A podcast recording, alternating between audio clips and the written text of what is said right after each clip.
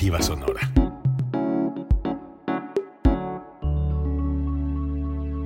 Código Libre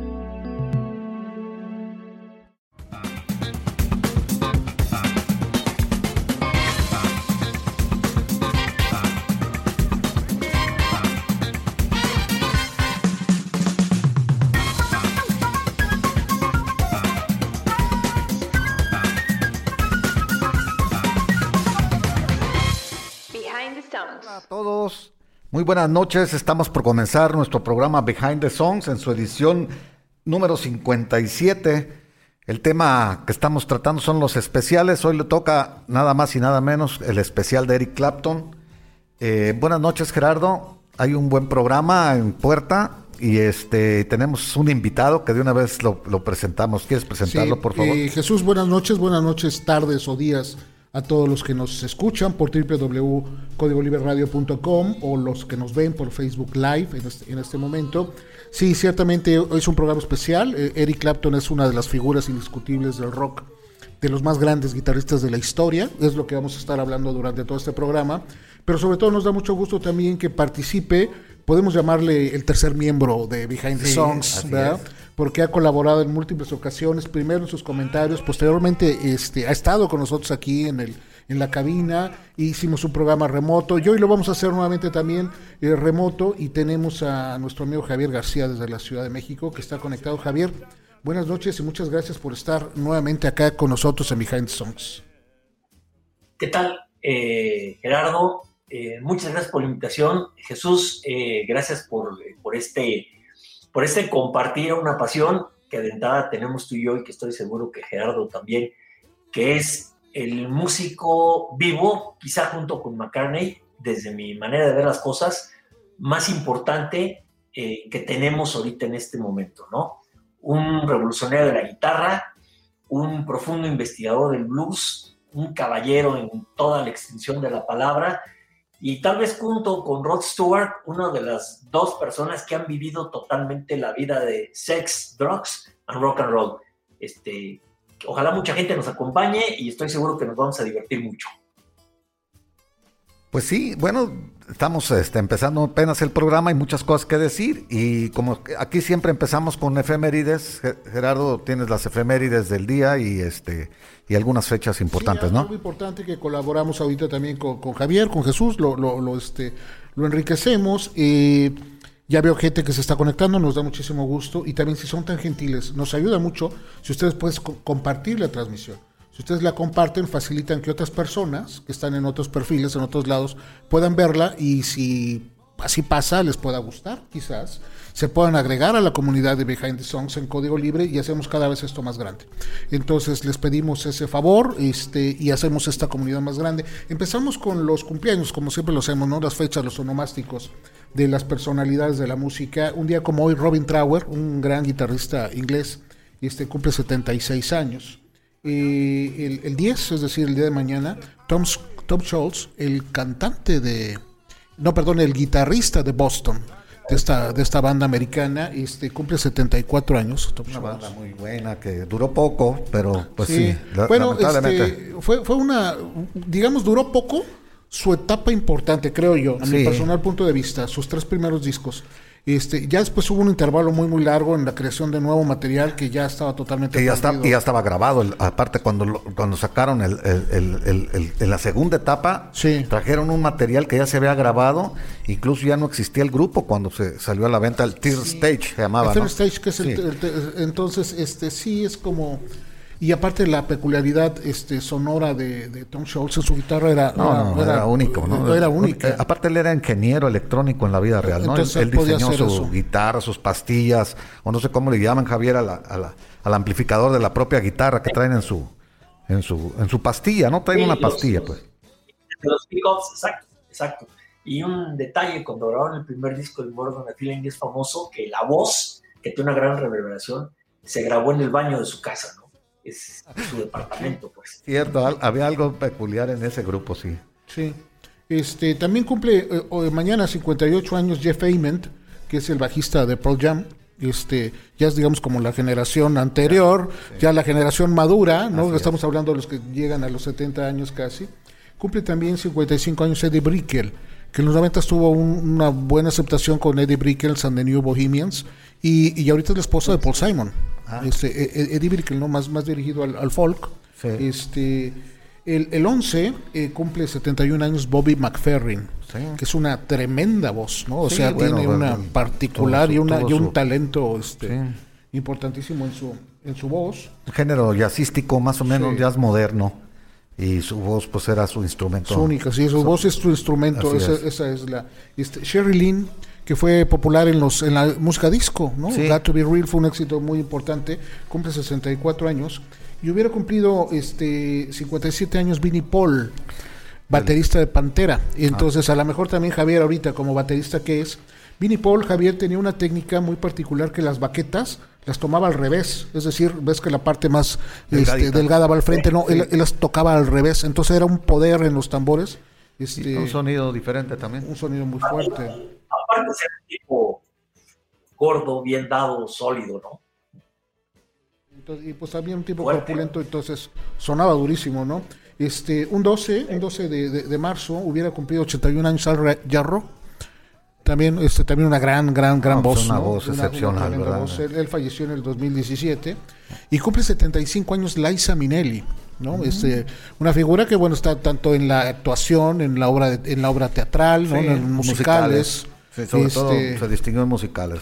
Y, aparte, pues un talento heredado que este. Ah, Hija de Judy Garland y, Vincent Minnelli. Exactamente, ¿no? Entonces, James Taylor cumple 73 años. Mira. James Taylor, este 73. Eh, un gran cantante y un gran compositor también. Que por cierto, su primer disco lo grabó en, los Apple, con los Beatles. Los Beatles lo promocionaron a, James Taylor. James Taylor estaba en Londres, este, desintoxicándose por una adicción que tenía a la heroína. Y allá se, se juntó con George Harrison y lo jalaron a Apple y ahí hizo su primer contrato. Entonces su primer disco ahí lo grabó, su sencillo, que se llamaba Something in the Way She Moves, que de ahí tomó la frase George Harrison para Something. Ah, se la pidió prestada. ¿Ya ves que así empieza? something in the Way She Moves. Y muy joven, James Taylor, es tenía una, 20 una anécdota curiosa que es de James Taylor esa frase. Y se la pidió prestada a Harrison. Correcto. Este, cumple también 65 años Steve Harris, guitarrista de Iron Maiden. Es eh, también un gran guitarrista en la cuestión del heavy metal. Y un 13 de marzo, Neil Sedaka cumple 82 es que, había una relación, ya lo hemos platicado, Neil Sedaka, con este Carl King, pues eran compañeros de, escuela, de pues primaria. Esa música folk de los 70 que fue importantísima y que vendió muchísimos discos, ¿no? Y cumple 61 años Adam Clayton de, de YouTube. Son los este, cumpleaños que tenemos para estos días y recordar a algunas personas que se fueron en fechas como esta.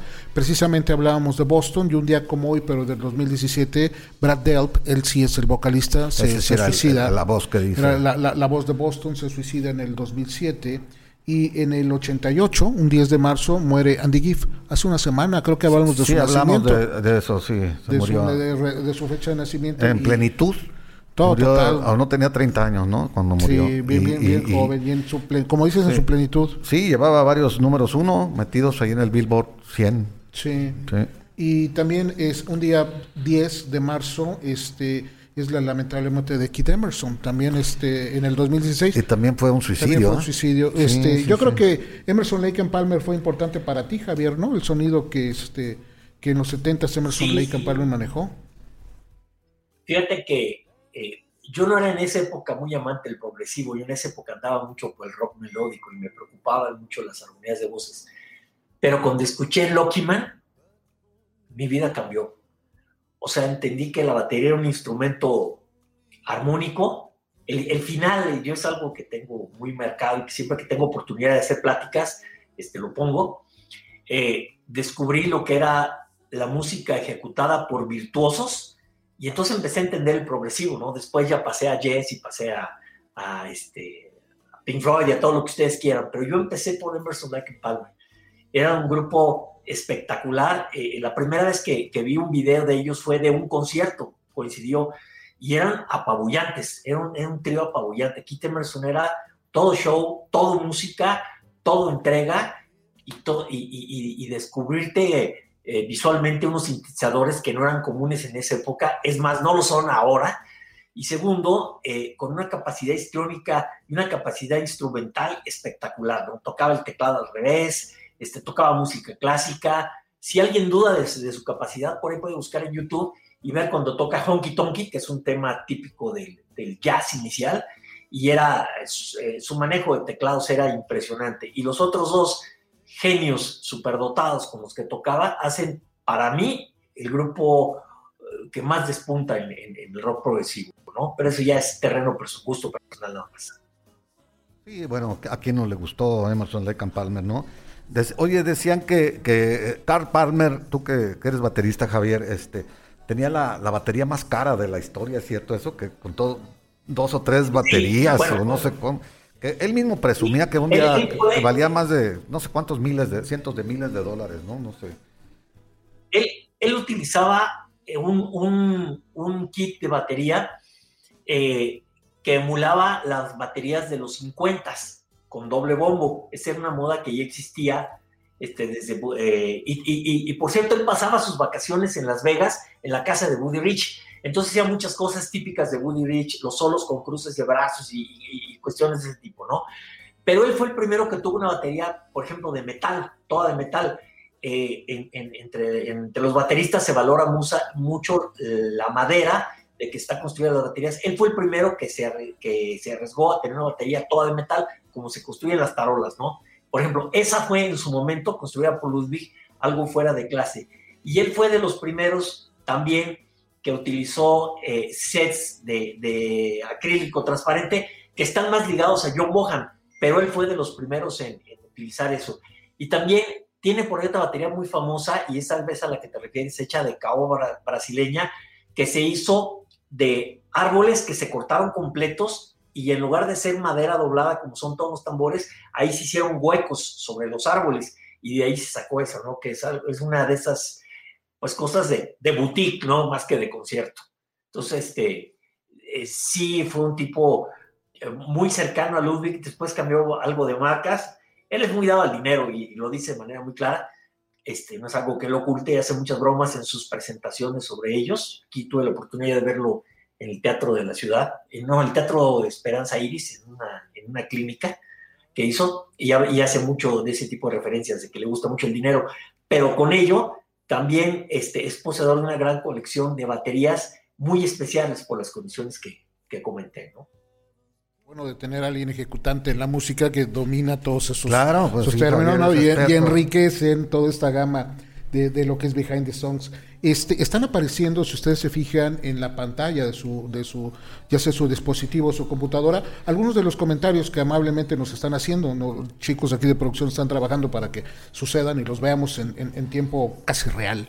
Este, siguiendo con, con estas este, efemérides, discos rápido que cumplen años, son pocos. Este, esta semana cumple 45 años el Destroyer de Kiss.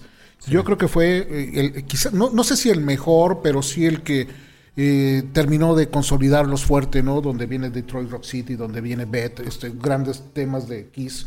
Este, es un disco muy importante para ellos. Y también este, cumple 25 años el Unplugged de Kiss que, que ah, fue la, la, reunión nuevamente de los miembros originales, ya sin maquillaje, después de una pausa muy muy larga, cuando se reúnen y, aprovechan para hacer una gira una gira mundial ¿no? con los miembros originales a partir de un unplugged en MTV y cumple 25 años el disco Falling Into You de Celine Dion, que es un disco que ha vendido más de 30 millones de, copias. Gran éxito, sí. sí, Javier, ¿algún comentario de estos álbumes? Sí, eh, yo voy a hacer dos, dos comentarios. Uno, eh, lo que comentas del blog de Kiss. Ahí se regrabó Beth, que, una versión en la que Peter Chris lo invitan y canta. Y, bueno, como que es icónica en, la historia de esa banda, ¿no? Esa, esa, esa versión en especial. Y lo otro que les quería, les quería comentar es, fíjense que el señor González, quien fue tecladista de la segunda edición de Botellita Jerez del HH Botellita, eh, hizo una recopilación de la historia del rock mexicano. Ahorita se están haciendo varias en video y en libros y varias cosas. Existía el Guarache Llante Azul de Federico Arana, allá que salió un libro que salió por tres libros que salieron por los ochentas, pero ahora eh, el señor González recuperó historias de un montón de grupos en tres volúmenes y ya aparecieron las tres impresas. El primero yo no lo había logrado ver, pero ya sé que están en las librerías eh, principales o las grandes cadenas y están los tres este, libros en versión digital y en versión impresa. En la, en, la versión impresa, al menos la digital no la he checado, en el tercer tomo, en la página 278, está ahí un baterista de la piedad que aparece con una banda llamada Señoritas de Viñón que fundamos hace 18 años. Y bueno, este, el libro está interesante. Les quiero decir que ahí les tengo sus, sus, eh, sus, capítulos, se los voy a hacer llegar tan pronto como pueda. Pero, este, pero bueno, me dio mucho gusto este, saber que se nos tomó en cuenta el trabajo que hemos hecho. Y, este, y, bueno, se los voy a hacer llegar porque tiene mucha información de muchos grupos, pero tomada de primera mano, que es lo interesante. Él se, se preocupó por contactar a todos los, los este, las bandas. Yo salía de varios, de que aparecíamos nosotros, este, me enteré después alguna colección, hasta lo llegué a publicar en Facebook, pero yo no lo había tenido en físico, ¿no? Entonces conseguí, pues obviamente, barrí con todos los libros que pude y aquí están los de ustedes. Se los voy a hacer llegar. Pero sí, ahí nos dio mucho gusto saber que, que te mencionan y sobre todo que lo descubriste inesperadamente, ¿no? Que descubriste tu nombre ahí, ¿no? Eso ha de ser muy satisfactorio para ti y para todas las señoritas de Aviñón, ¿no? Que también son amigos nuestros. Sí, sí, por supuesto. Y de alguna manera yo lo que compartir con los amigos de la, de la, Piedad, que es donde yo empecé, de los amigos músicos, este, ahora con el COVID hay varios que han fallecido, de diferentes géneros, no, no todos tocan rock, pero empezamos juntos, ¿no? Y hicimos juntos y, y es un esfuerzo por la música que en diferentes vertientes, Behind the Sons, entre ellas, y una de las más importantes y la más actual, este, pues ha hecho que el centro del país tenga otras alternativas de música, ¿no? Desde nuestra perspectiva, pues más interesantes o, con mayor valor. Pues este, pues es lo que tenemos. Vamos con, empezamos con, música, ¿no? Vamos a empezar con música, Javier. yo creo que tú conoces la dinámica que empezamos con una canción y luego la comentamos sobre ella. ¿Qué, ¿Qué, te parece si ya les damos la música que está esperando toda nuestra la gente que nos escucha? A lo que venimos a lo que venimos. Entonces vamos a empezar con la canción más exitosa de Eric Clapton como, como solista, que es Tears in Heaven.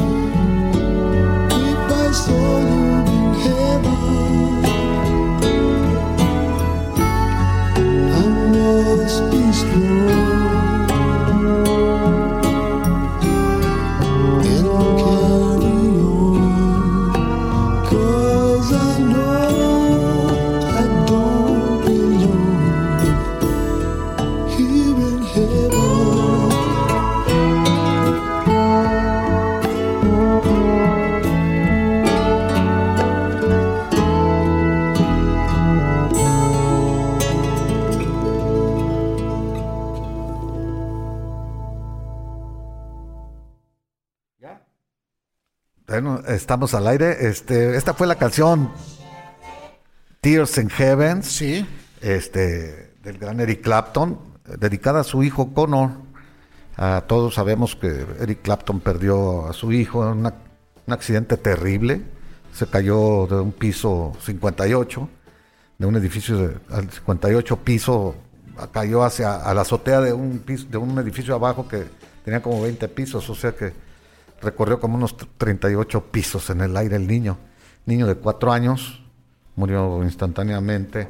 Y pues fue una tragedia que, que repercutió mucho en la, en la sensibilidad de Eric Clapton, por supuesto, y de todo el mundo, ¿no? De todos los que pues, seguíamos la vida de este, de este artista extraordinario. Y bueno, Tears in Heaven se convirtió en un, en un himno de, de Eric Clapton. Llegó llega a ser la canción más, más, más pedida en las, eh, también en las plataformas de descargas y todas esas cosas. También es la. eh, Eric Clapton la tocaba en los conciertos hasta que dijo que ya no la iba a tocar, ¿no? La tocó Sí, por la- última vez en el 2005, si no, no mal Do- recuerdo. 2004-2005 junto con My Father's Eyes Ahí. decide no volver a tocar este par de temas porque sentía Que ya se había... Que ya se había ido el dolor. Sí, el dolor ya se había ido. Y que ya no tenía caso este, mantenerlo, porque él nunca le importó que, que- que le produjera dinero o, o más cosas de esas, ¿no? hay, este, hay Es una, catarsis, pues, en es esas catártico. canciones, es una catártico. La compuso eh, junto con Will Jennings, que este es un, es un escritor de canciones, un, casi un letrista, que había compuesto para muchas gentes, ¿no? Para, en, anteriormente con... Sí, de hecho Will Jennings es el que compone la de My Heart Will Go On, la de la de Celine Sí, Dion, ¿no? La del, la, de, la del Titanic, ¿no? O la sea, ha- Titanic, ha, hecho grandes temas. La de An Officer and a Gentleman, la que canta Joe Cocker con Ajá, Up- Jennifer Barnes. Where We Belong se llama, Sí. allá donde pertenecemos. Compuso muchos de los éxitos de Stevie Winwood. De, de hecho, por ahí hay la relación. King escribió de los hasta de Crusaders. Sí, Street de- Life. eh, sí, Ajá, también de- de la- la de. Peter Wolf y de otros artistas. Y ¿no? hay, hay, una, hay una cuestión, normalmente nosotros, este, Jesús, Javier, cuando escuchamos este tema atribuimos casi únicamente el dolor de, de- de Clapton por el fallecimiento de su hijo, que realmente fue muy, muy triste porque él venía de una desintoxicación. Sí. Entonces parecía que ya había encontrado una- un momento de paz como nunca lo había tenido y un momento incluso familiar Sí, por de eso ir, lo buscó. ir con su hijo y este de hecho un día antes de, de su fallecimiento fueron al circo Así es. fue por él era la primera vez que iba por él solo iba su hijo Primera y única vez. la primera y única y estaba ya tratando de eh, eh, planear cómo iban a ser las subsecuentes visitas, ¿no? Incluso con la que es su madre, que era una actriz italiana, Una modelo es y una modelo actriz italiana, es- y, y incluso planeaban ir al zoológico ese día cuando recibe la llamada trágica de la, de la mujer desquiciada por, por, la, por la situación. Pero también venía de, un, de, una, de una depresión causada por el lamentable fallecimiento de su amigo Stevie Ray Vaughan. Sí, Este fue unos, unos meses antes cuando Stevie Ray Vaughan y eh, Eric Clapton y, y Buddy Guy y este, este Robert Cray me parece también estuvieron juntos en un escenario en Wisconsin tocando ah, eh, grandes canciones, cada uno de sus partes, luego juntos como acostumbran a hacerlo y al final de la noche Stevie Ray Vaughan tenía que viajar a Chicago a Tenía continuar con su gira. llegar. Entonces él toma uno de los helicópteros que Clapton había dispuesto para poderse mover y se sube y se va, quizás en un este lugar que pudo haberles correspondido a Clapton, no necesariamente. No, no, no. Le tocaba eh, eh, el productor de la gira. Sí, No recuerdo su nombre, ahorita lo busco. Peter Jackson, creo, algo así se llamaba. Él, el productor de la gira tenía un asiento en un helicóptero Ajá. y le dijo a Steve Rogan, pásame tu asiento, porque este helicóptero va a salir primero y yo necesito estar primero allá. Y le dio su asiento. Sí. De hecho, cuando se dan el anuncio del accidente, mucha gente que se había matado, creía que se había matado Pete Jackson, este, el productor ese, en lugar de, de Steve Ray Vaughan, porque no estaba en la, en la bitácora No de estaba- vuelo. no estaba, exacto. No Sí, estaba, se tomó un entonces lugar. lo confundieron, pero Eric Clapton, él ya sabía que iba en el otro. Iba- iba en otro el helicóptero, de De hecho- hecho, los vio despegar. Sí, correcto. Y se les llamó la atención que, que viajaron hacia donde estaba la, la- la tormenta, porque había una tormenta era de un lado, nieve. sí, un lado diferente, había una Sí, y hicieron este, una ruta muy, muy, muy, muy arriesgada, quizá, quizá por la prisa que tenía Steve Ray Vaughan, ¿no? Y, y bueno, y- tiene esos dos este, sucesos que le causan unos, este, unas crisis emocionales muy fuertes que, como bien dices, las libera en este tema. Javier, este, yo me imagino que recuerdas incluso hasta el lanzamiento, ¿no? Cuando, cuando sucede, que Sí, es a partir de, eh, un- de bueno. una película, ¿no? La de. Rush. Pero, este, ¿qué, ¿qué, nos platicas, qué nos dices, Javier, del tema Tears in Heaven? Es, de este, bueno, yo quisiera en cada tema que hablamos destacar alguna característica que hace de Eric Clapton un artista extraordinario, extraordinario en, la acepción completa de la palabra. Primero, componer una canción a una situación que no tiene denominación ni en español ni en inglés. Uno de los, del truco típico que, eh, que, la gente que escribimos le hacemos a los nuevos es, son, hay, hay, hay dos, dos, este, dos citas que nunca fallan. La primera, dime una palabra que haga consonancia con la palabra tiempo. Como no la hay, ¿se acuerdan la canción de, que grabó José José y Marco Antonio Muñiz? Este, porque que, que es una historia de, de Renato del Leduc, a quien le hicieron, le hicieron ese, ese, esa pregunta y él contestó en un reto que hubo componiendo esa canción. Entonces, el primer reto es eso. El segundo reto que se hace una persona que sabe escribir es cuando tú pierdes a tu madre, eres huérfano. Cuando pierdes a tu esposo, eres viudo. ¿Cómo se llama cuando pierdes a tu hijo? Es un, dolor tan grande que no tiene una palabra que defina esto. Entonces, eh, el primer concepto que yo quisiera destacar esta noche de Eric Clapton es su sensibilidad de compositor. Hacer un tema tan hermoso para un tema tan doloroso, este, no es fácil.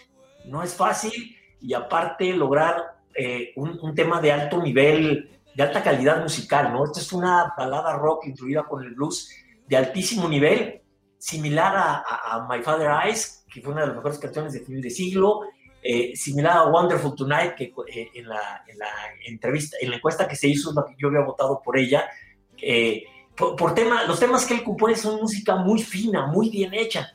Entonces, esta, esta, esta cualidad de Clapton como compositor que de repente se ve opacada por el Clapton Superstar, este, no podemos dejarla pasar esta noche. Eh, Siguiente, eh, el otro comentario que quería hacer respecto a esta, do, dos comentarios más respecto a esta canción. Aquí me voy a adelantar a otro tema, el Clapton innovador, de lo que quiero hablar después. Pero Clapton fue el primero que hizo un blog y es uno de los dos únicos, él y Rod Stewart, que hicieron unplugs de verdad en que todos los instrumentos fueron realmente desenchufados, realmente acústicos, con órgano de pedales y con armónicas y cosas así. Entonces, la trascendencia del músico que estamos hablando hoy o que estamos escuchando hoy se da, se da por esta serie de constantes eh, puntos de iluminación que tiene su carrera, ¿no? El primer unplug fue Eric Clapton. Y lo último que quería comentar eh, respecto, es saliéndome, eh, abordando más bien un comentario que acaban ustedes de hacer sobre el dolor que está habiendo por la muerte de su gran amigo Steve Ray, es que una broma tal vez la broma más negra, de, humor más negro que se hace sobre Eric Clapton, es que ya ha hecho duetos con todo el mundo, con quien se le ha antojado ha estado presente, pero se dice que si Steve Ray viviera, seguramente hubiéramos escuchado el disco con Clapton. Eso no queda duda. Estoy segurísimo también yo, que tal tarde que temprano iban a, estaban destinados a, a, actuar juntos y a hacer algún disco. Yo lo pensé también con Jimi Hendrix cuando estaba de hecho, tuvo, tuvo oportunidad sí. de verlo. No, pero estaban fraguando apenas algo sí. cuando murió Jimi Hendrix. Pero de, es por todo sabido que Jimi Hendrix admiraba a Cream cuando, sí, cuando, cuando estaba Cream en su apogeo allá en Londres. Eh, iba Jimi Hendrix a verlos continuamente, ¿no? Y, y bueno, concepto, eso que tú dices es muy cierto. Hubiera, se, especula, pues, siempre que fallece alguien, qué hubiera pasado si, si hubiera pasado, si hubiera sucedido algo que nos imaginamos todos los los amantes de la música, ¿no? En este sentido. Y de, dentro de ese humor negro que, que, surgió en esa época, también corrió un comentario que decía que no podía haber dos guitarristas número unos en el mundo, solo debía haber quedado uno. Y era una, sí, un, un, humor negro en ese, en ese sentido, ¿no? Y que Eric Clapton fue el que le correspondió. Este tema de Tears in Heaven, eh, no sé si tú estuviste presente, Javier, Jesús, cuando Eric Clapton vino a México. Sí. La, la única vez que vino a, Ah, sí, en el 2001. ¿no? En el, eh, fue, fue en el 2001, sí, en el 19 de octubre. No, de septiembre. De, eh, eh, Acababa de ocurrir lo de la, las Torres Gemelas, ¿no?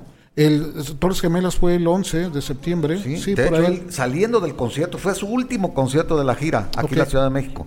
Sí, Por era su se, última. Se explayó y tocó como una hora de más. Sí. Eh, nosotros acabábamos de ver un mes antes ese concierto en, en- en Los Ángeles con Javier. Fui Ok. yo con Javier, ahí en el Staples Center. El mismo El tour, mismo show. pues, el mismo sí. show. Sí, el de Reptile. Y acá en México tocó más tiempo, tocó yo creo unos 40 minutos extra. Que aparte, eh, otra sorpresa, ¿te, te recuerdas Javier que abrió Toto el, el- el concierto, no? Sí, es disco correcto. abrió Toto, el disco que, y el concierto al que asistimos en Los Ángeles, por cierto, digo, ya que abriste ese tema, este, es parte del que está grabado y videado para, para el disco de, de- en vivo, ¿no? En, el- en el, en Todo el disco ese día. 2001. 18 de agosto y 18 y Estuvimos 19 de agosto, ahí estuvimos en esa grabación directa de ese- en directo de ese disco, ¿no? De- Es- es- este tema lo tocó, evidentemente. Fue el tercer tema. Recuerdo, bien, fue la, la tercera canción que ejecutó cuando quizás uno lo esperaba más No, adelante. es no, que lo que pasa vez. empezó, ese show empezaba con, con el, el set acústico. Eh, y luego entraba ya la, la banda de rock, pues ya cuando cambiaban, pero tocaba casi todo lo acústico y también lo del álbum Reptile, que era la gira, que así se llamaba, Reptile Sí, también. Reptile, sí. Era, andaba promocionando el álbum de Reptile. sí. Correcto. Este, leo algunos comentarios Vamos de a la leer un poquito de comentarios, Javier, para, aquí un poco para que sepas y veas quién, quién nos está Este, siguiendo. Gaby Vázquez está conectada. Gaby, qué bueno que estás con, con nosotros. Astrid Mena también, saludos, Astrid. Eh, Juan Guzmán Loza, buenas noches, eh, Juan. Eh, ¿Quién más? Javier Martínez también, como cada, cada semana, eh, igual que Jaime Juan Romero, buenas noches. Eric Clapton, excelente músico, figura icónica, viviente del rock. Eso, eh, sí, porque ya muchas leyendas ya se fueron. Es como dice, decía Javier al inicio, es de los pocos vivos que nos quedan le- leyendas, ¿no? Eh, Hechicera Cita, ese es su, su nickname, un abrazo por este, por el invitado, Francisco Javier García, toda una institución en la música de rock Clapton, por supuesto que sí. Mariana, conectada, qué bueno que estás, Mariana. Un abrazo, Mariana. y Sergio Eduardo García Chávez, escuchar, escuchar a Javier siempre se aprende algo, por supuesto, me queda muy muy claro. Natalia Navarro conectada. Es, Nava- es Malusa, Es- Natalia. es, eh, Raúl Varela, también un gran guitarrista. Conocí sus inicios con John Mayer and the Blues Breakers, este, eh, Cream, Bland Fate, Derek and the Dominos. Por, no, es que tuvo una, una, una trayectoria impresionante, ¿no? Este, y dice, buenas noches, Jesús Gerardo, e ínclito invitado. El ínclito El invitado. ínclito sí, invitado, sí, este, Mario. Heredia, saludos Mario, Eric Nieto escuchando a su tocayo, este, Rol Varela, un aplauso de pie, se refería a la canción pasada, y bueno, son los que tengo, más gente se está conectando, y también les vuelvo a eh, pedir, si nos, nos ayudan compartiendo la transmisión, sería excelente. Y también está conectado desde Los Ángeles este eh, Eduardo Fuensalida, Ah, ok, con, su- amigo de Javier también. qué bueno, qué bueno, estamos haciendo aquí ya la comunidad, y pues no sé si quieren escuchar más música, Javier, Bueno, ¿quiere escuchar más música, algo más que comentar? Yo quería decir esto un- únicamente sobre Tears in Heaven. Sí, Eh, platica Will Jennings, el, el coautor de la canción, que Eric Clapton ya tenía las, las principales frases al, al principio de la canción. Me, me- me reconocerás en el cielo, sabrás mi nombre. Eh, Do you know my name eh, if I saw you in, el, in heaven? Dice, ¿no? Sabrás mi nombre cuando yo te vea en el cielo. Esas frases ya las tenía y las reacomodó. Las tenía desde que murió su, su padre, que fue el- realmente su abuelo, ¿verdad? Es correcto. Todos sabemos que Eric Clapton fue criado por su abuelo, haciéndolo creer que eran sus padres, ¿no? y su madre pensó que era su hermana. Pensó que era su hermana la mayor y era en realidad su hermana, que su, que la, su madre era su- la que pensaba él que era su hermana, ¿no? Eh, bueno, entonces, este, esas frases las tenía, entonces Jen- Jennings le dijo, "A- eh, hazla tú, Eric, que esta canción es muy personal y yo no, no quiero, este, de- modificar lo que tú sientes, yo no puedo, no puedo escribir, ya le pidió por favor a Eric Clapton que le hiciera un boceto y las, las demás letras y, y dice, bueno, tuve que mm, rogarle y, y- meterme a lo que sentía Eric en ese momento para poder yo hacer el resto de la canción. Y dice, quedó, yo me tuve que hacer, hacer lo que nunca había hecho con otras canciones, que tuve que hacer esto por así con mucho más cuidado, y respetando el dolor y respetando el mismo, el mismo sentido que Eric le dio a la hora que le interpretaba las, las frases esas que él sabía, ¿no? Ok. Bueno, entonces vamos a, a decir que esta canción llegó hasta el número 2, no alcanzó el número 1 en, la- en el Hot 100. Eric Clapton, curiosamente, solo metió un, un número uno, que es I, I Shot the Sheriff, y es una versión, que por cierto es la que vamos a escuchar en este momento. Vamos a escucharla. Con Eric Clapton, I Shot the Sheriff. Yo le disparé al sheriff.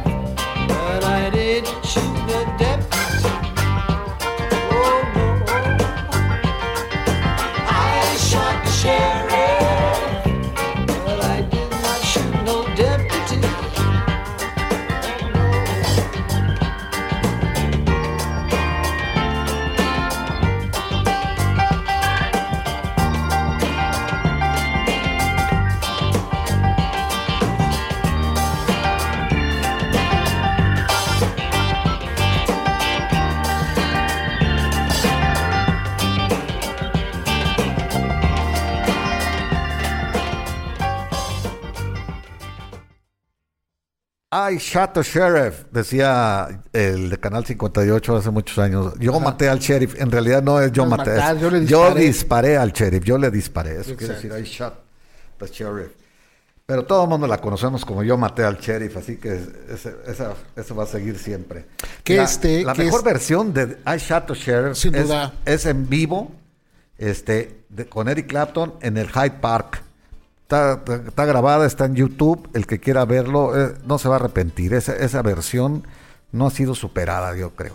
Y es que este tema es original de, bueno, todos lo, la mayoría lo sabemos, de Bob Marley, ¿no? Del, del álbum del Burning del 73, que es un, es un reggae, un este, sonidos eh, jamaiquinos, eh, que este tema no suena nada mal en comparación al original.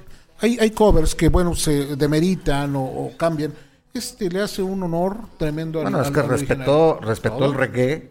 Está grabado en ritmo de, de reggae el, Sí, el sí, álbum, y, y mezcló y se las ingenió Eric Clapton para irlo llevando poco a poco al rock. Si te fijas, la canción tiene su, su lado eh, eh, en el interludio que hay, ahí que ahí hay un espacio donde se mete algo de rock junto con el reggae, ¿no? Y ahora en las versiones nuevas hay una introducción exclusivamente de reggae. Nos tocó oírla a Javier y a nosotros, pues, en- cuando vino Eric Clapton.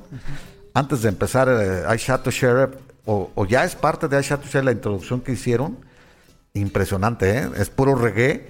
Y luego entra el, el- el- el sonido del, del- del rock de, de este que trae esta canción Este, implícita, ¿no? este tema se lo presenta George Terry, que era el guitarrista Sí. en turno que tenía Eric Clapton en esa, en esa época. Le muestra el álbum, que no los conocía, no, no, no, no los había escuchado. Le gusta muchísimo y George Terry le dice, la tenemos que grabar. Pero él decía, es que no, no podemos hacerlo, le vamos a demeritar su origen, yo no conozco a Bob Marley, no sé qué voy a pensar al respecto. La cuestión es que lo consiguen hacer, lo logran, y, y en posterior ocasión eh, tiene la oportunidad Eric Clapton de conocer el, eh, digamos, el veredicto final del creador Eric, este Bob, Bob Marley. Marley, sí. Y Bob Marley está, eh, quedó muy satisfecho con la, con la versión. ¿no? Hablaron, de hecho Sí. hablaron, ¿no? Eh, Bob- Hay una, hay una anécdota muy curiosa porque sí, da la aprobación que le gustó mucho el cover y luego eh, como que trató Clapton de decirle, ¿y más o menos de qué trata? Según tu versión, ¿cuál es el concepto? Y dice, la verdad no le entendí nada. Sí, la respuesta de Bob Marley dijo, no, no, no, supe de qué me estaba hablando, ¿no? Sí, Dice, yo creo que estaba bajo algunos efectos de, de- de cannabis este, jamaiquino. dice, traté de preguntarle de qué se trataba la canción, pero no pude entender gran parte de su respuesta. Sí, es correcto. Se me sentí aliviado de que le haya gustado y lo que lo, lo que habíamos hecho. Ya con eso. De- del álbum 461 Ocean Avenue, este que fue un disco que se distribuyó a nivel internacional, Sí, ¿no? sí, que sí. no era antes muy común en todos los países. De hecho es el primer álbum o de los primeros álbumes de rock pop que se introducen legalmente en la Unión Soviética. Ajá. Este, en todos lados se, se generó, Sí, había, había sí, versiones, un- ¿no? una buena mercadotecnia. Muy buena, pues. porque aparte traían el concepto de una figura que es Robert Stigwood, que lo hemos conocido, bueno, de, en las cuestiones de, de música, de obras teatrales, de, en los Gees, en Fiel Sábado en la Noche. Él sabía manejar la industria muy, muy bien, entonces le dio un lanzamiento fuerte este, de, de esto, ¿no? Javier, ¿qué, te, qué, te, ¿qué comentarios tienes de I Shot the Sheriff? Aquí quisiera hacer este, una, eh, hablar de una segunda característica que hace el grande a Clapton, que es su bonomía, su modestia y su seguridad. Esos tres elementos unidos. Me explico.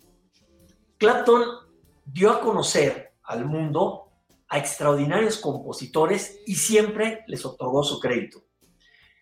Pongo en primer caso a Gigi Cale. Gigi Cale, el autor de, de Cocaine, este, el autor de, se me fue, de Grace y de, de- de varios, de, varios números que son típicos de Clapton, ¿no? Pero sobre todo Cocaine, que es con la que cierra siempre, siempre le dio su, su- su lugar. Es más, en uno de los últimos, este, eh, el festival de, en el Texas, en el Crossroads de Texas, eh, se fue al escenario a tocar con Gigi Cale aparte y hizo un jam espectacular que está ahí documentado. Al igual que con Gigi Cale, eh, sucede con Bob Marley, que era un músico que tenía éxito en Alemania en esa época. Y a raíz de que Clapton lo saca, se vuelve esta figura eh, trascendental para la música y, y clave, ¿no? Para, para la historia de la música, de la música universal. Pero igual que con ellos dos, Clapton nunca ha aprovechado el nombre de nadie para cimentar una carrera sólida. Para mí el ejemplo más claro es que jamás en ninguna biografía, en ninguna entrevista, él dice que en realidad el quinto Beatle fue él.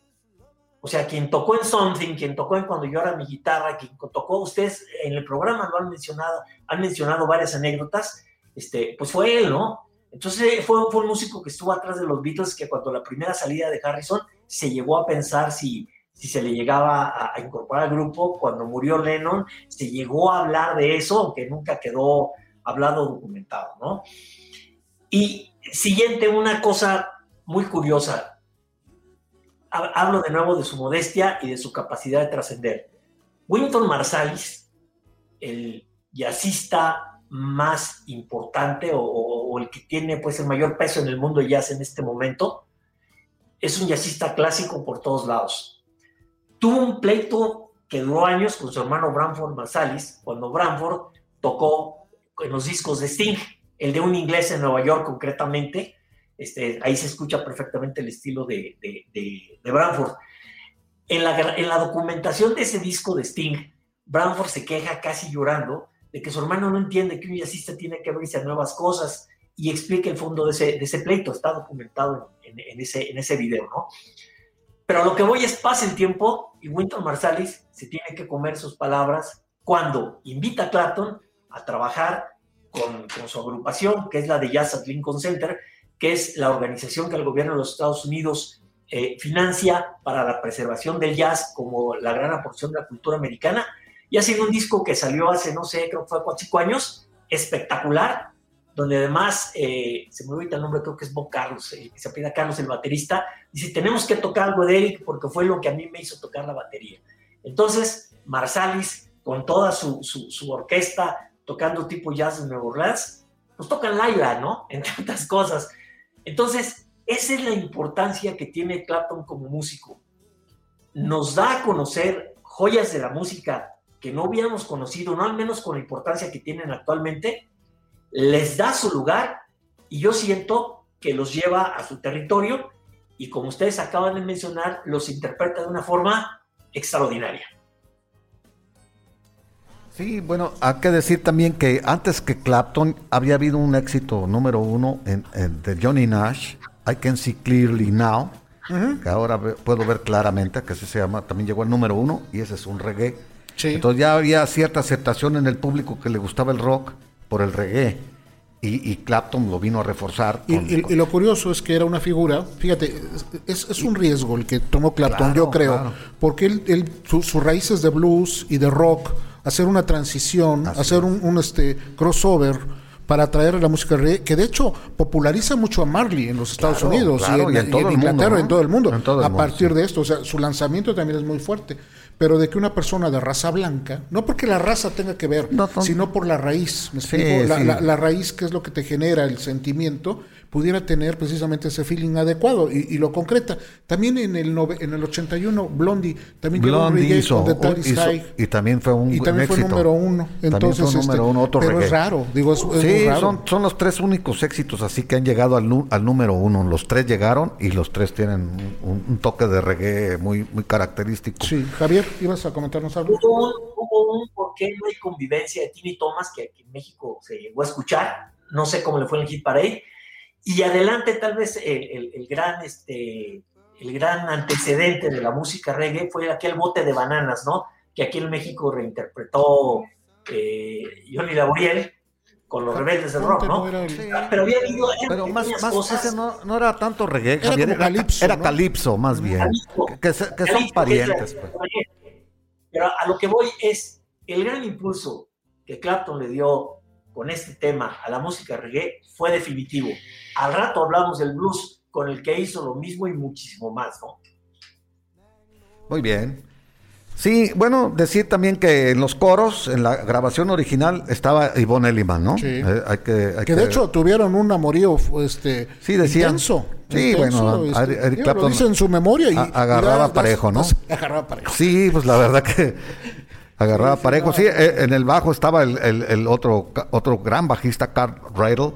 Este, estaba Jamie Oldacker, eh, eh, batería, Dick Sims en el órgano, ah, Albi Galuten en el piano y George Terry en la guitarra y Sí, los George coros en esta grabación original de, de I Shot the Sheriff. Perfecto. Este, Bueno, seguimos con música. Porque Seguimos con música porque ya se nos vino el tiempo encima y ahorita leemos un poco, de- en la próxima eh, pausa leemos un poco de, los comunicados que hemos tenido, ¿no? La siguiente canción, bueno, la vamos a, a decir el nombre y después hablamos poquito de ella. Es Wonderful Tonight con Eric Clapton.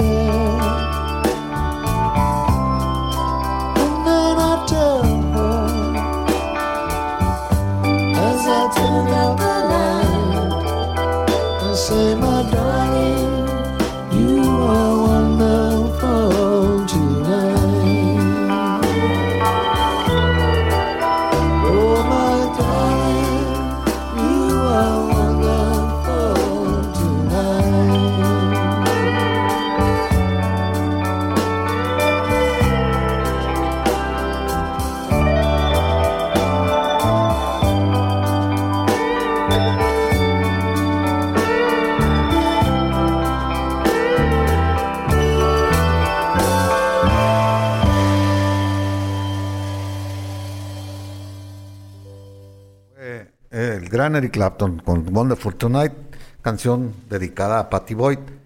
Bueno, Patty Boyd ya todos sabemos que parece ser que es la musa más prolífica, pues, este, en la vida de, de George Harrison y en la vida de Eric Clapton, ¿no? Que- De los dos, era lo que platicamos ahorita en- en- durante la canción. Este, bueno, Patty Boyd, pero también varias, varias parejas y mujeres tuvieron este eh, eh, el Bueno. paso entre George Harrison y, y bueno. Eric Clapton con, con vida amorosa o No, pero bueno, significativamente, pues era- más era- fue esposa de los dos, Sí. o sea, esto sí fue más en serio, ¿no? Es- exactamente, ¿no? Este, que bueno, Patty Boyd inspiró pues Something, inspiró este Laila. For You Blue para Harrison, Ey. La- Laila para, para Clapton, esta, Your Wonderful, Wonderful Tonight, Tonight, y, y luego tampoco hubo buenas cosas porque este Just Like a Prisoner, no, incluso Forever Man. Man, también. Sí, ya- ya fue una etapa- Pero todavía era su esposa. su esposa, pero ya su relación era, Ya no era este, era, era muy complicada, ¿no? Este, fue, fue muy curioso porque cuando fue esposa de Harrison era como algo que, que Clapton la veía como, como una figura inalcanzable quizás, Y la ide- la idealizó. la idealizó. No, de hecho la abordó y ella no, ella lo negó. Ella lo, lo- le dijo, estoy casada con George, no nos metamos en problemas. Yo respeto a mi esposo, es tu amigo, sé que, pues nada, drogados, pues, o sea, no- también hay que decirlo, no, no, no lo decían en la iglesia, ¿no? Está- estaban eh, drogados y entonces le puso un alto bastante bueno. Clapton comprendió, por eso hizo Laila un seudónimo para pasar desapercibido según él. Eh, entonces no, vamos, aunque todo el mundo supo, ella lo sabía, dice yo supe que Laila y todo el álbum ese me lo dedicó a mí, pero guardé las distancias.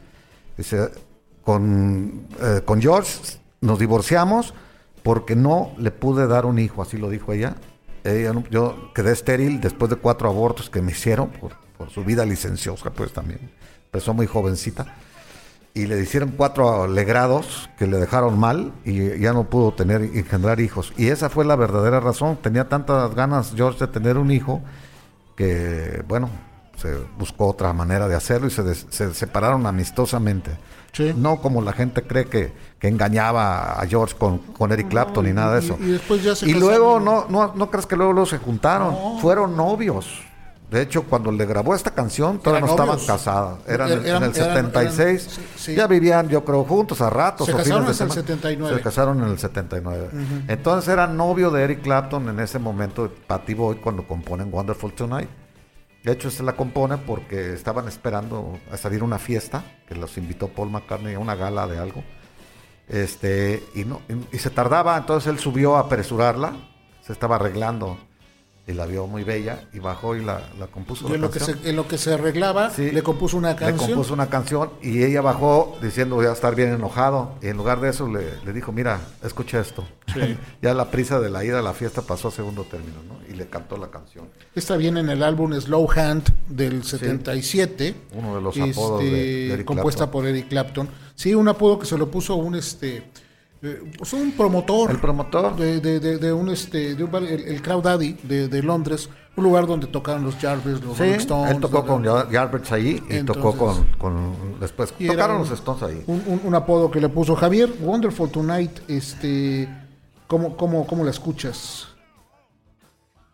Para mí es una, una canción que particularmente me, me llega mucho, me pega mucho, ¿no? Es, es todo lo que yo le quisiera decir a mi mujer algún día.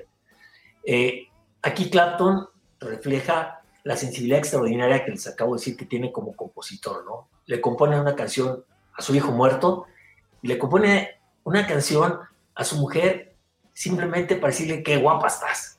Para eso necesita tener pantalones, elegancia y categoría, me parece. Pero aquí quisiera pasar a otra faceta de Clapton, la de instrumentista. Eh, primero acabamos de escuchar cómo en in Heaven él hace una voz eh, eh, eh, desgarrada, amorosa, tierna para cantarle a su hijo. En I the Sheriff es una canción un poco de protesta y un poco de, grito y un poco de clamor, ¿no? Y en Wonderful Tonight es una canción amorosa en el sentido más puro que puede haber, ¿no? Es, es, eh, cómo me conecto contigo. Y las tres canciones las toca, las canta, perdón, de manera totalmente distinta. Lo que quiero eh, subrayar es la extraordinaria eh, capacidad de Clapton para cantar. Porque si ustedes escuchan sus discos, ese sí como Gardel cada vez canta mejor. Es este, el, dramatismo que, que alcanza en ciertos temas. En Five, en Long Years, por ejemplo, mencionando el disco en vivo que hace rato recomendaba Jesús, es estremecedora, ¿no? Eh, entonces, cada canción tiene un tono, un tono eh, de interpretación que las hace únicas y que se las hace, y las hace distintas. Y de ahí empezamos a pasar al Clapton, que todos conocemos y que más nos gusta, el guitarrista. En Wonderful Tonight hace un pequeño riff, un tarararara, de ahí no pasa, ¿no? Sin embargo, uno sabe que es Eric Clapton. Ese nivel de, de capacidad interpretativa en un instrumento lo tienen muy pocos. Lo tiene B.B. King, lo tiene Carlos Santana, lo tiene Eric Clapton, y ya comenzamos a no ponernos de acuerdo con los que siguen, ¿no? Entonces, es un tipo que se ha esmerado en cantar y comenzó a cantar con Delia Niamboni, que fue su tercera época como músico, además, ya siendo un tipo exitosísimo, comenzó a cantar con cierto miedo, este, y después ha hecho del escenario su espacio, de su voz un estilo, y una voz que, que, que le alcanza para el extensísimo repertorio que maneja, ¿no? Me, me- me refiero no tanto al número de canciones, en realidad él toca más de 150 canciones, sino me refiero al extenso número de colores que con su voz eh, enriquecen cada una de las, de las canciones, ¿no? Entonces, en este, en este comentario lo quiero cerrar con la palabra identificable. Eric Clapton es una persona que, aunque uno escuche una canción que no es de él, inmediatamente uno la relaciona con su música o con él.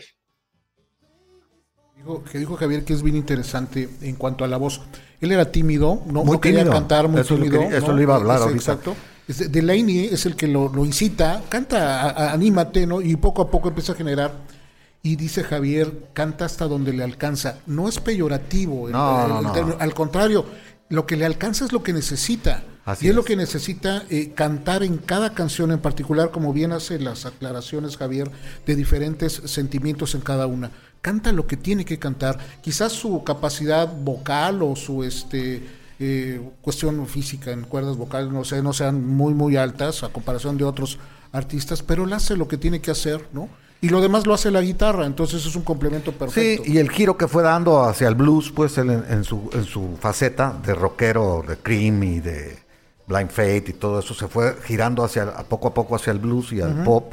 Eh, Entonces eso le hizo ya más, más, más alcanzable su voz, ¿no? Sí. Porque en el rock, cuando tocaba con Cream, ya cantaba, pero cantaba, hacía coros, hacía segundas o hacía algunos estribillos y le dejaba todo a, a Jack Bruce, ¿no? Que era el vocalista de Cream, el vocalista principal.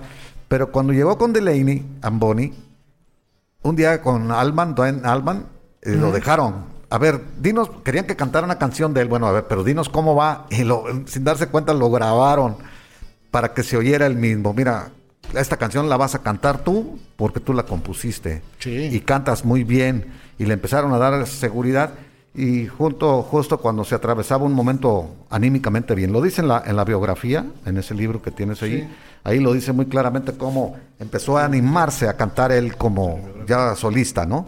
Ya, eh, ya sin tanto miedo, sin, sin esa timidez. Hablando de la timidez, es una característica de Eric Clapton, ¿no? Él, él siempre dijo que nunca iba a sal- andar dando brincos ni a, ni a hacer florituras con, por atrás con los dientes o hacer él no quería ser llamativo él quería ser reconocido con su música y nada más no no quería llevarse el show en los escenarios ni nada lo que dice Javier es un eso habla todavía mejor de un tipo de una calidad humana extraordinaria que nunca opacó a sus compañeros al contrario los vestía con sus acompañamientos él hacía que lucieran sus, los demás instrumentos no sé si estoy bien, Javier, pero les creaba un marco musical, se puede llamar así, para que luciera Steve Gadd en su batería, eh, eh, Chris Stanton en su, en su órgano, en su teclado, Nathan etcétera. East. Nathan East en el bajo, lucían muchísimo. Y la cadencia la imponía Eric Clapton, pues, o sea, yo no soy músico, pero lo he, lo he escuchado tantas veces que algo he aprendido, ¿no?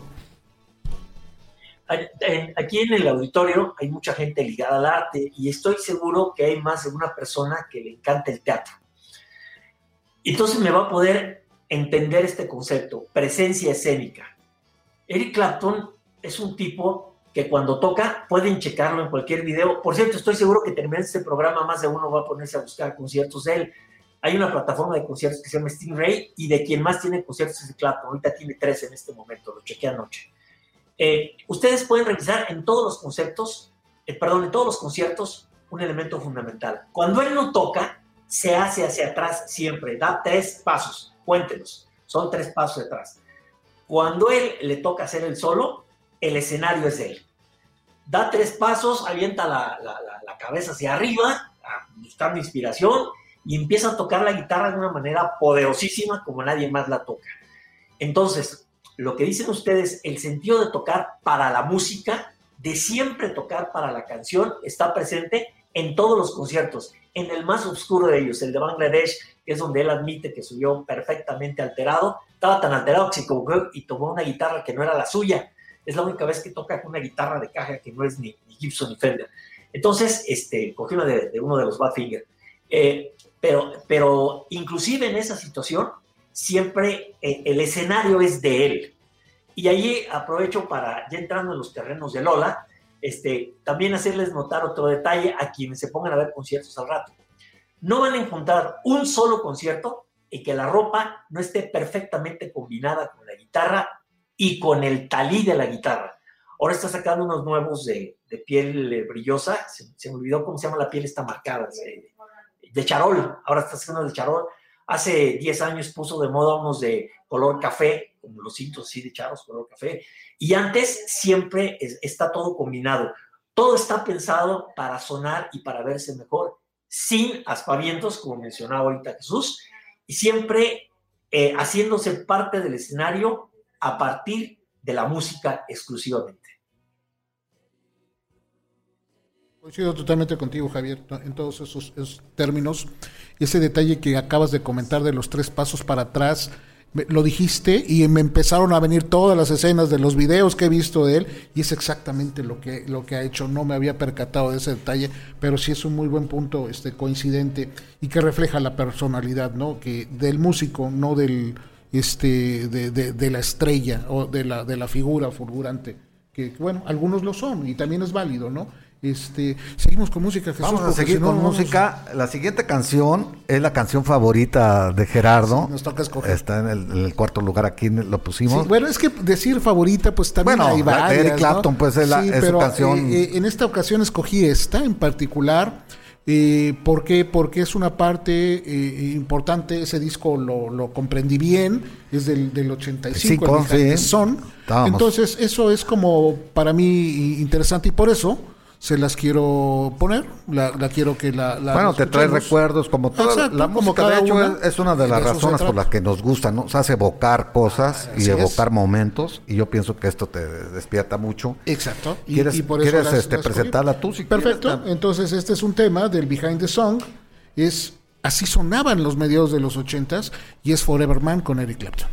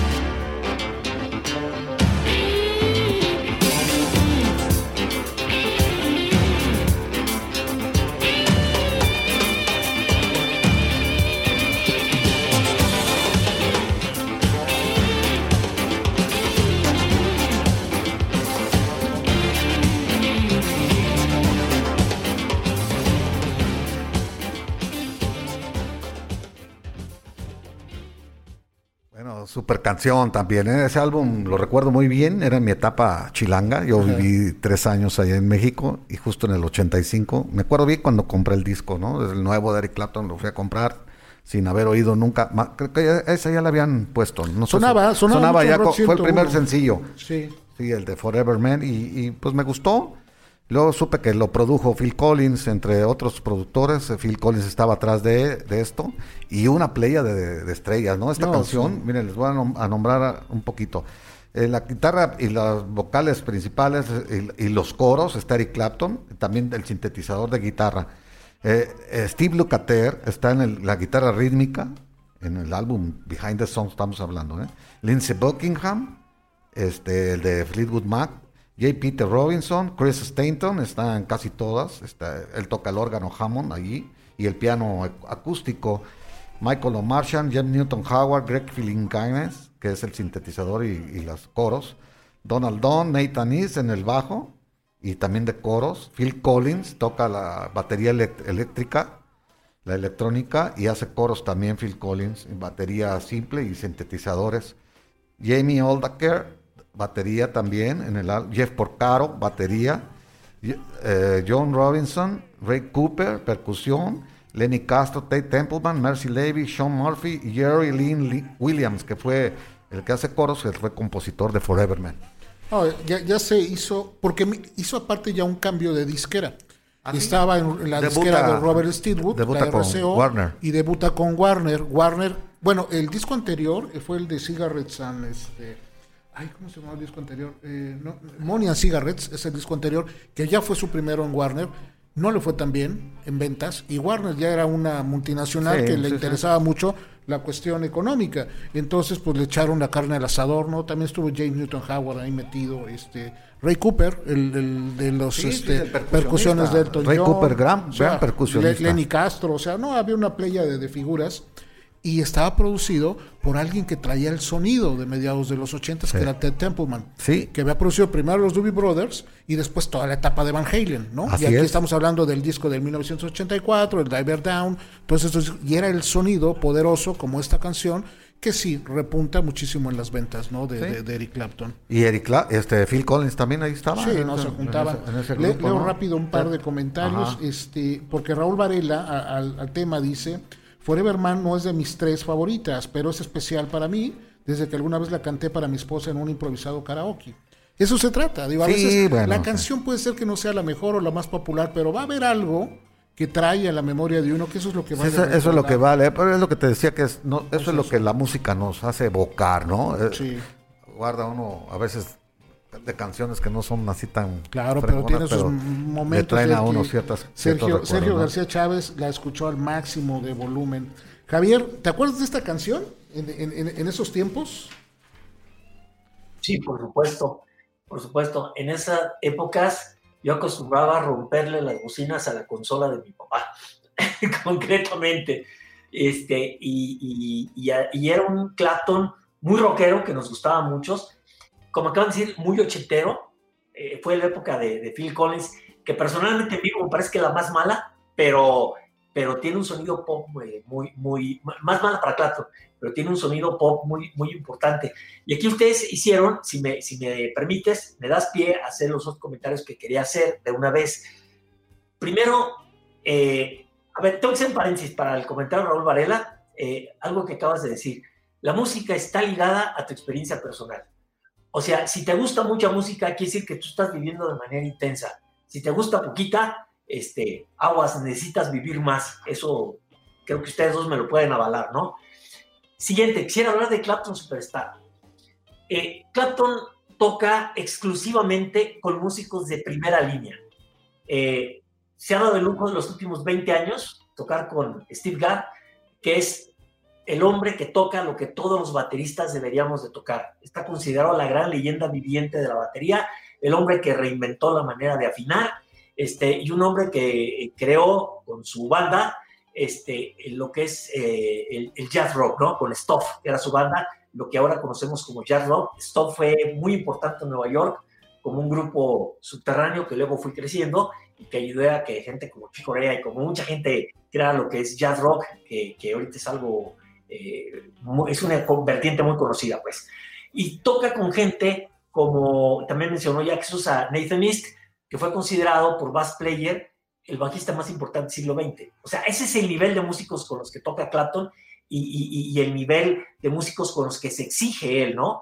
Él comenta, por cierto, que la música es un arte y no compite, que él compite solamente con Jeff Beck, que es su cuate y compañero de oficina, pero fuera de ahí no compite con nadie. Sin embargo, el nivel de exigencia que tiene tocar en su banda, eh, créanme que no es cosa menor. Eh, si ustedes ven sus videos, hay solamente dos errores documentados en video. Uno, en la época de, de precisamente Phil Collins, en que se equivoca en la letra y le ponen un letrerito así como de cómic que dice sorry. Es clarísimo ese, pero ustedes lo no lo ven, sino solo lo escuchan, no se dan cuenta dónde está el horror. Y el otro que es muy conocido es en la película de The Band, en la del último vals, sube y el talí lo pone mal. Entonces cuando está haciendo el solo de guitarra, se le cae la guitarra. Y entonces, este, pues tiene que ceder a, a Robbie Robertson eh, que haga el solo de guitarra. Luego la retoma y hace un solo es impresionante, apabullante. Me parece de lo más poderoso que, grabó Clapton. Bueno, entonces quiero hablar de, de- de su, de su nivel de seguridad. Segundo tema. Si tú eres fan de Clapton, no es fácil. Si tú buscas, cada mes vas a encontrar cosas nuevas. Y no para. Supuestamente estaba enfermo, es algo que tal vez ahorita Jesús comente, él como médico. Sin embargo, el material grabado hace algunos años no, eso sigue, aparece y aparece y aparece. O sea, si uno busca en YouTube, yo tengo la disciplina de buscar cosas eh, de él por lo menos cada mes y créanme que hace 10 años, 15 años que estoy en YouTube, no he dejado de cada mes encontrarme cosas nuevas. Y el último tema que quería hablar es ya de Clapton Superstar. Eh, quería yo hacer aquí un resumen para ver cuántos premios ha ganado y ubicar cuál es la grandeza del músico que hoy tratamos. Es ridículo, o sea, es ridículo. Tiene, me puse de, de, de, de mañoso, por ahí puse, pónganle ustedes eh, Clapton Prizes, Music Prizes, Music Awards, búsquenle por ahí los premios de música de Clapton. Yo conté 140 entre nominaciones y premios. Tiene todo, Grammys, hasta, pero aparte, eh, los músicos hablan de que son caballeros de la reina, por ejemplo. Clapton es caballero, tiene la gran legión de no sé qué, o sea, tiene los tres títulos que se entregan en la, en la Gran Bretaña, ya los tiene. Números uno, bueno, Jesús ya mencionó uno, pero tiene un montón. De los primeros 10, tiene por lo menos 20 números. Este, es, no sé si hay el más, tal vez, hay, ustedes tal vez me pueden ayudar, porque ese dato no lo tengo. Este, si hay alguien más que tenga tres entradas al Salón de la Fama, pero de que le va, va a entrar. Él es el único. eh, No hay nadie. Él es el único con Cream, con eh, Derek Candidominos y, y, y él el- el- como solista. Con The Jarberts. Ah, con The Jarberts. ¿no es con Derek Candidomino? No. Con The Jarberts, Cream y solista. Ah, sí. Es Cream, y de The Jarberts y... de, de- que va a entrar con su proyecto con Steve Winwood, no me queda la menor duda, que le faltan dos entradas más. O sea, ese es el tamaño. Este, vean ustedes, es ridícula la cantidad de premios, de, de números uno, de, de todo el mundo, de, de países. eh, eh, se encuentran unos datos chistosos, como en Maui tiene más de 20 números unos. Bueno, investiguen dónde queda Maui en los, en, en este, en, el- en los océanos de Asia y ahí van a ver que ahí sí tiene 20 número uno, ¿no? Pero aparte, este, la ductilidad y, la, y la, el arriesgue que ha tenido saliendo de sus áreas de confort este, y tocando reggae y tocando ahora jazz, haciendo una gira en Japón donde se siente muy incómodo o subiéndose a palomear con Santana, donde por cierto su número instru- instrumental entre los dos ganó un Grammy, pero ustedes los ven en el concierto en el Crossroads que invitó a Santana, se siente incómodo tocando jingo, dices, está fuera de estilo y sin embargo ganaron un Grammy, pues hablamos de un tipo que en música, o sea, no, no puedes criticar, puede no gustarte y a lo mejor lo que te falta, y con eso cierro mi comentario, es acercarte a la experiencia emocional con Clapton. Un músico completo, un músico extraordinario y un músico para el que eh, eh, tú lo- seguro que lo viste, Gerardo, aquí en México. Jesús, tú te acuerdas porque ese comentario lo hicimos en el año 2001 y a mí se me olvida. Coge la guitarra y la gente se para a aplaudir. O sea, no importa el tema, empiezan los solos y la gente se para y vuel- se vuelve loca ante el embelezo de un instrumento bien tocado. O en el programa, Javier, de que nos sorprendimos llorando, tú y yo, en, en- en, el Staples Sí. Center cuando, Vamos, cuando vamos a en tocando. público, lloramos. Se nos salieron las lágrimas de, de que se hizo, bueno, mi sueño se hizo realidad. De toda la gente que me conoce sabe que yo he sido fan de Eric Clapton desde hace muchos años. De hecho, pues mi hijo se llama Eric, mi único hijo, le puse Eric en honor a Eric Clapton, ¿no? Y bueno, A mí no me Pues- dejaron. pues sí, a veces no, donde gobierna marinero, ¿no? ¿Cómo dice? Capitán no manda marinero, pues este. Bueno, Mari, Mari, Pero bueno, mira, Eric Clapton, pues ya lo dijiste reiteradamente, pues es- aparte de un buen músico, es una, un individuo íntegro en todos los sentidos, este, ha reconocido sus debilidades públicamente, de hecho, tiene otra cualidad grandísima que no la mencionaste, que es la de que, rectifica sobre la marcha y, y trata de restañar heridas y, y ayudando a otras personas. Mira, cuando se mató su hijo, él hacía anuncios públicos en un programa de televisión diciéndole a todo el mundo que pusiera este, vallas de seguridad en los edificios para que no se les cayera nunca otro niño. No cobraban un 5 por eso. Y luego, eh, cuando eh, se pudo dominar eh, su adicción a las drogas, fu- fundó en Antigua, en la isla de Antigua, en el Caribe, un centro de rehabilitación de primer nivel que es para la hero- la heroína y otras drogas fuertes que ahí va todo el mundo y, y- y, pues eh, ha tenido un gran éxito, ¿no? Porque está todos los gastos cubiertos, él, él él él vende sus guitarras en subastas y saca millones de dólares y los dona. O sea que aparte es un tipo altruista y es un tipo que sabe lo que es el infierno de las adicciones, sobre todo de, de las drogas fuertes, y, y- y, pues le da gracias a Dios siempre que, que pudo salir, ¿no? Entonces tienen unos aspectos humanos muy, muy distintos a las grandes estrellas de rock que, que a veces este, alabamos aquí también por sus habilidades musicales, pero ya no tanto como personas, pues. Y aquí el asunto es que es un tipo... Ajá.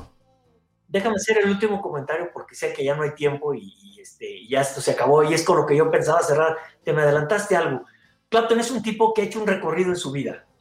Si ustedes ven, el último trabajo fue la reunión con Steve Win- Winwood y checar a Blind. A Blind.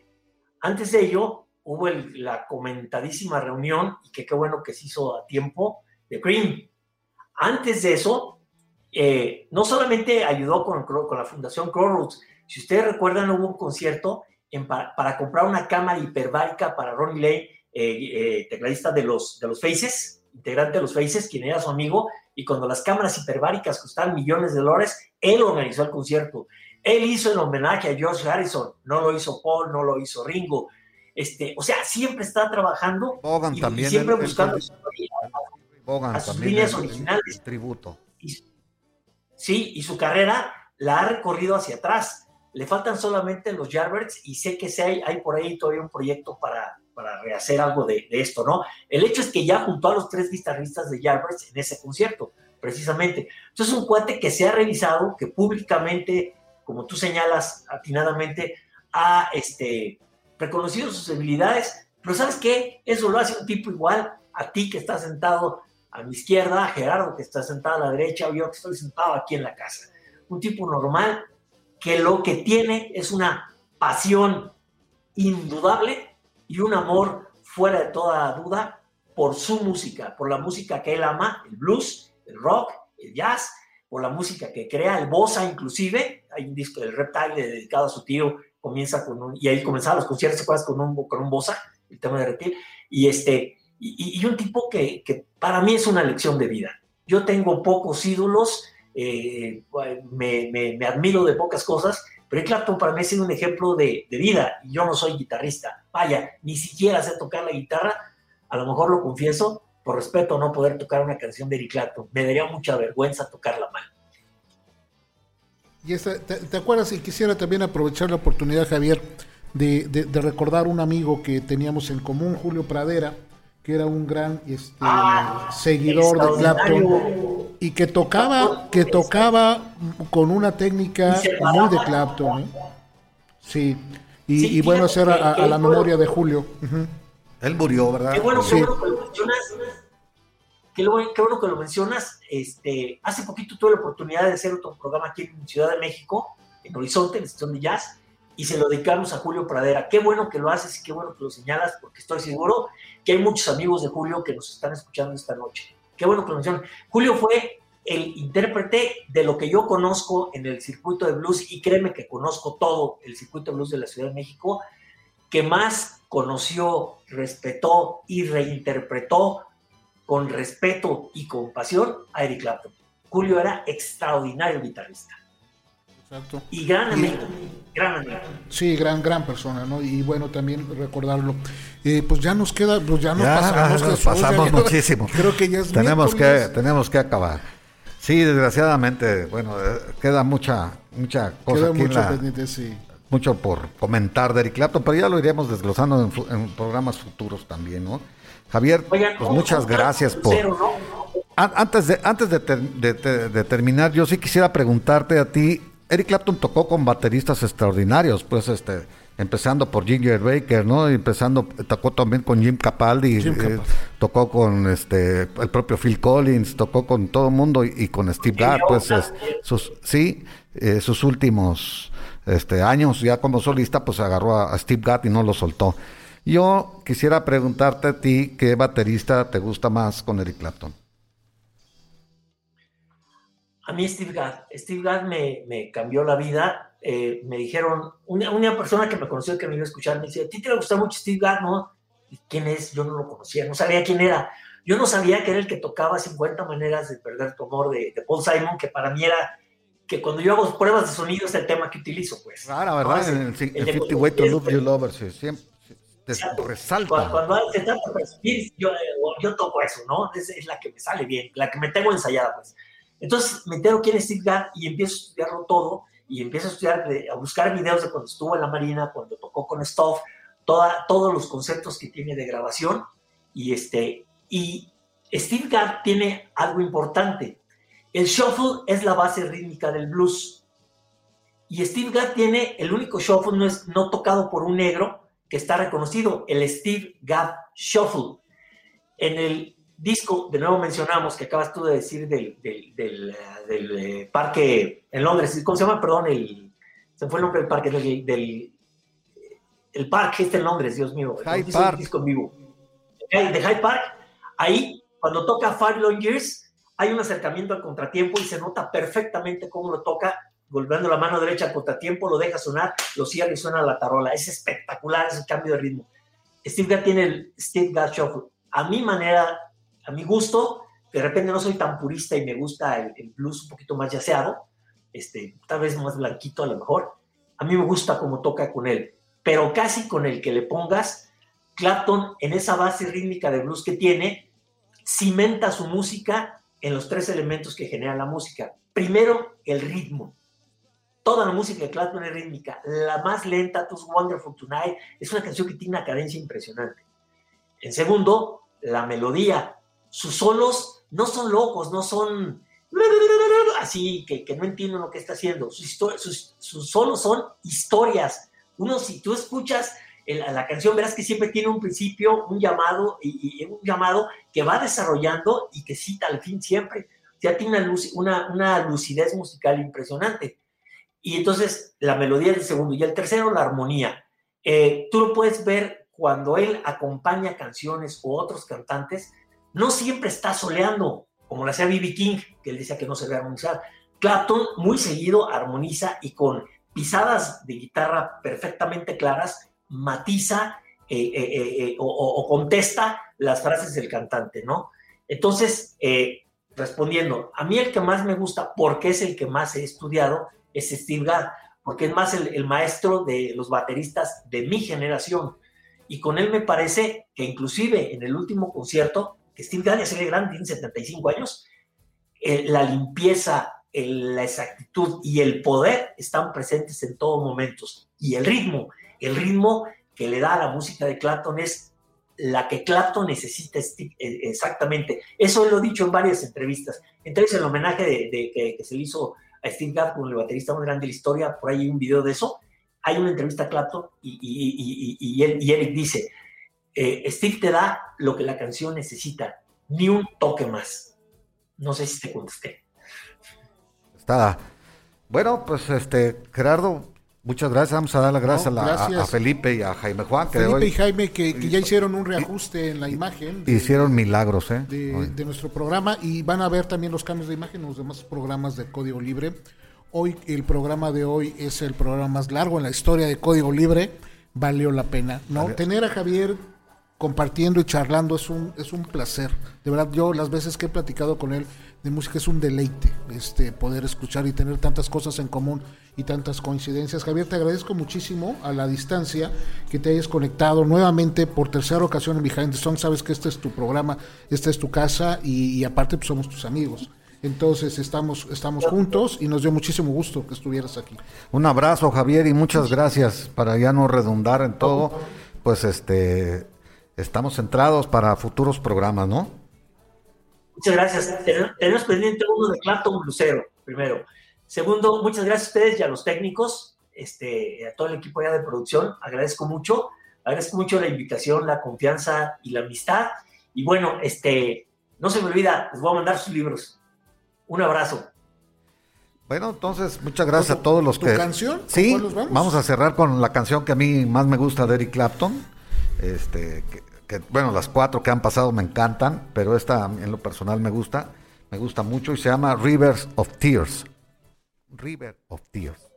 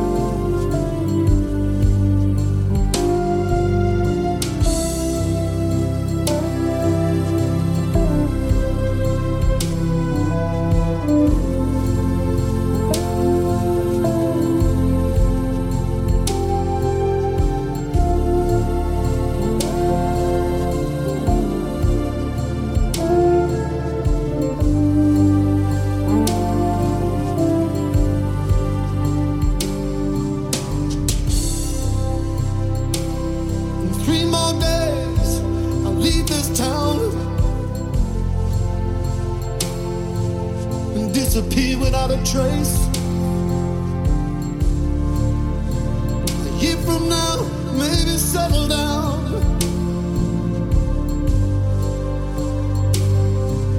When no one knows my face.